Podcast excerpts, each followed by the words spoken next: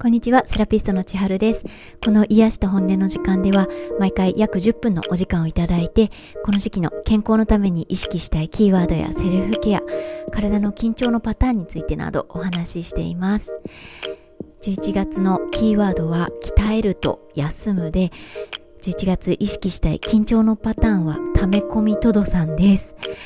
トドさんは首と肩に力が入りやすいパターンなんですが首肩に力が入ることは一番自覚しやすいとは思うんですが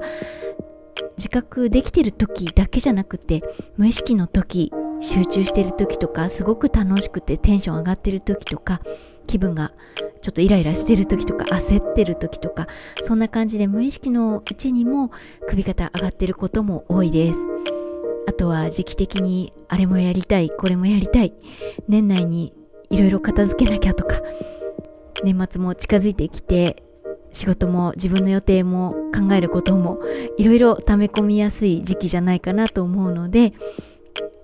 溜め込みトドさんになって力が入って肩の位置がぐーっと上がってきて首が短くならないように時々首と肩に手を当ててみてふーっと息を吐き出してリラックスしてみたり頭を回したり肩甲骨周りを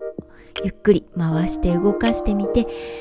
首肩の脱力意識してみてください。前回休ませ方についてお話ししたので今回は鍛え方についてちょっとお話ししてみたいんですが今年は急に寒くなったせいもあって体に余計な力が入りやすくなっている人すごく多いんじゃないかなと思います。そのままの状態でいつも通り運動しようとかたまには運動しようかなとかで鍛えるぞって意識をしてしまうとちょっと体の使い方力の入り具合に心配が出てくるので今日は首肩に力が入りやすい時にもおすすめ今の時期にもおすすめっていう感じで運動の時におすすめの意識を一つとどんな運動を最優先にするのがおすすめかお話ししたいと思います。まず今月のキーワード鍛えるとしてはいるんですが体を動かした結果で鍛わっていればいいという解釈がいいかなと思います。もちろん筋トレとかも大事だしハードな運動に慣れてる方はご自分のペースというのを把握できてると思うんですがでもそれでも今気温が下がったばっかりっていうこの時期は運動習慣ある人もない人も体の温まり方も毎日差が出やすい時期かなと思います。今の時期体を動かす時には鍛えることをストイックに捉えて鍛えるぞっていう感じで体を動かし始めるのではなくて軽い気持ちでリフレッシュのために動こうとする感覚で動いてみる方がおすすめです。リフレッシュとか気分転換で楽しもうっていう感覚をメインにして動くことで体に無駄な力が入らずに動けると思います。運動とか鍛えるっていう言葉の先入観って人によると思うんですがどんな意識で体を動かすかで体の力の入り方も変わってきちゃうのでリフレッシュに体を楽しんで動かす意識で運動してみて運動後の体の感じをぜひ観察してみていただければと思います。運動する鍛えるっていう意識を強く持ちすぎてしまった時に終わった後のぐったり感が結構大変だったりすることもあると思うんですが心地よく運動できて心地よい疲れを感じるっていうくらいになれればその後お風呂とか睡眠とかも心地よさを感じやすくなって一番いいかなと思います。もう一つこの時期にはかかわらずどんな運動を一番大事にしていきたいかっていう話なんですが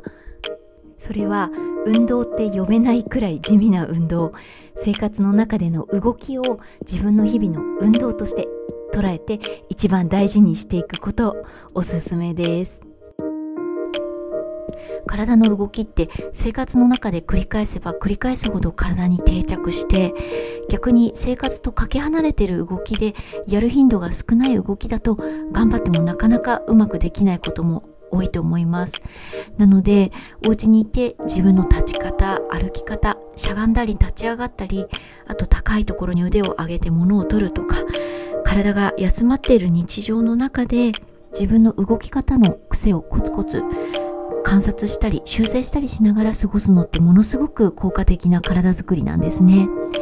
例えばいろいろあるんですが足先も膝の向きもまっすぐ前を向かせて腰も前ももも緊張させずにゆっくりしゃがむ。ゆっくり立ち上がる練習とかお布団に仰向けで休んだ状態から手をつかないで腹筋でゆっくり起き上がってみる練習とか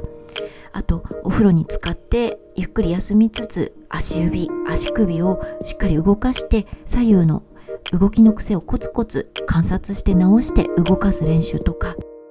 片足立ちのまま靴下を履く練習とかお家で休んでる時間休ませてる時間なんだけど地味に鍛えてる動き体の負荷が少ない地味なトレーニングって日常生活の中にたくさん隠れているので是非そういうことを見つけながら日常に取り入れてみてください。ハンマー投げの室伏選手がトレーニングに採用していたことでも有名になった赤ちゃんトレーニングもこれと似た考えかなと思うんですが筋肉のほとんど育っていない赤ちゃんでも毎日毎日ゴロゴロ寝返りをしたり腕でしっかり四つん這いになったり繰り返し立ち上がる練習をしたりして体の軸ができていって立てるようになるのでシンプルな動きを繰り返し繰り返しやっていくことで体を作っていくことって日常の生活も暮らしやすくなる上にアスリートが取り入れているくらい難易度の高い運動とかハードな運動をする時にも役立ってくるんですね。なので鍛えようって身構えずに休んでる時日常の生活の中でもちょっとずつコツコツできることぜひ探してみてください。今日はリフレッシュで楽しんで動く意識をしての運動のことと生活の中の毎日の動きを運動として捉えて地味にコツコツ体を鍛えることお話ししてみました。年末モードに入る前の貴重な11月の時期なので今日お話しした鍛えるケアも前回の休むケアも小さいことでも毎日一つでも見つけてみて気力体力を少しずつアップさせられるように今週も頑張りましょう。今日も前回と同じ疲れや冷えが意外と見過ごされがちな部分肘と膝の手当てのワークと姿勢リセットのためにただまっすぐ立つワークおまけしたいと思います。今日も聞いていただきありがとうございました。この時期の過ごし方セルフケアや運動鍛える休むなどについてのご質問やご感想何でもお便りいただければ嬉しいです。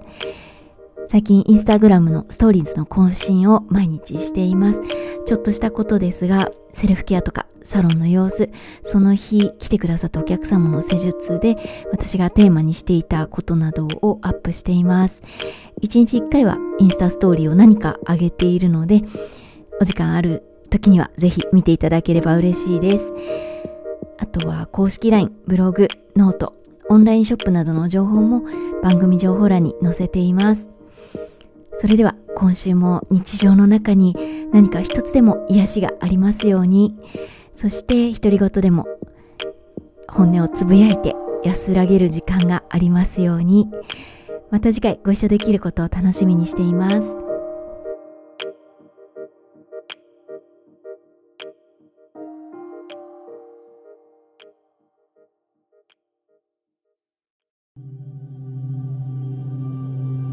今日は肘と膝をケアしていきたいと思います。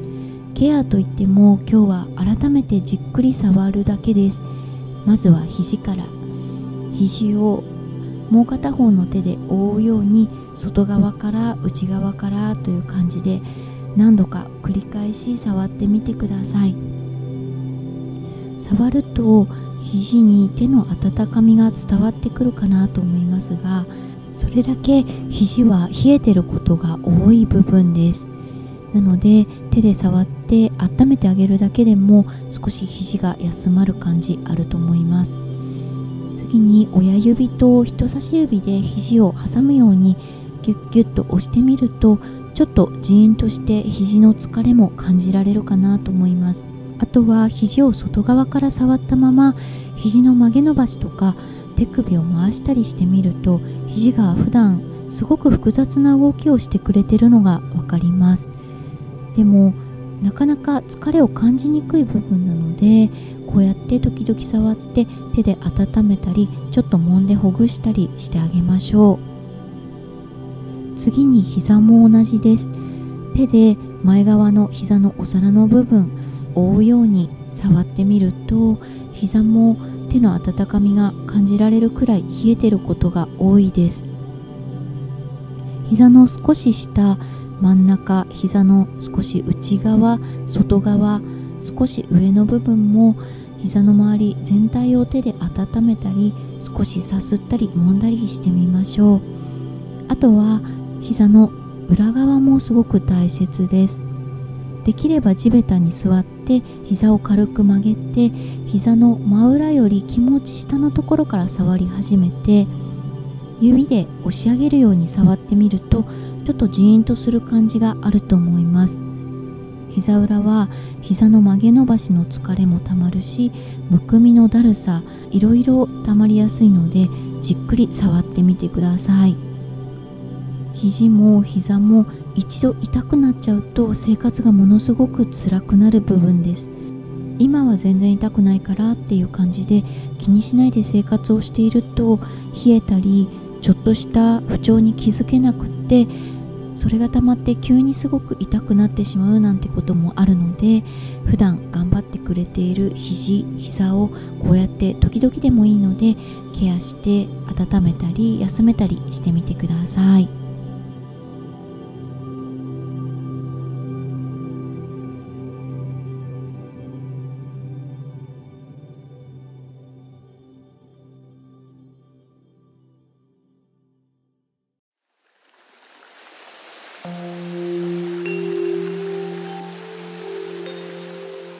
今日はただまっすぐ立って深呼吸をしてみたいと思います。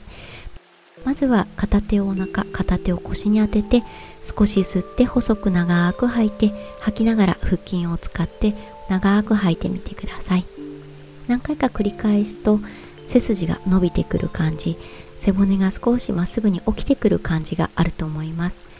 でしばらくですね自然に呼吸をしながら今度は手を体の両脇に下ろして首肩と腕の力を抜いてゆっくり呼吸をしてください。でこの時に首の上に頭を乗せるイメージで少し顎を引いて頭の位置が前にずれていた場合は首の上に頭が乗って少し顎を引いてという感じで整えてみてください。次は下半身ですね。腰の力が入らないように腰の力は抜いてお腹で体を支えます。膝と足先の向きがまっすぐ前を向くようにして足裏全体と足の指一本一本が自然に地面につくように足裏の感覚も意識してみてください。膝はほんの少しだけ曲げて膝の裏がピーンと張って緊張しないように気をつけてみてください。今言った頭の位置首肩腕の脱力膝を少し曲げて膝の裏の緊張を減らすそして足裏全体足指一本一本自然に地面につくように意識をするなど立つだけでも改めて上手に立つって意外と気をつけることがいっぱいですよねただまっすぐ立つ意識に慣れてくると立ってるだけでしっかり筋肉を使えて体も疲れにくくなるので是非一日何回かまっすぐ立つ意識してみてください。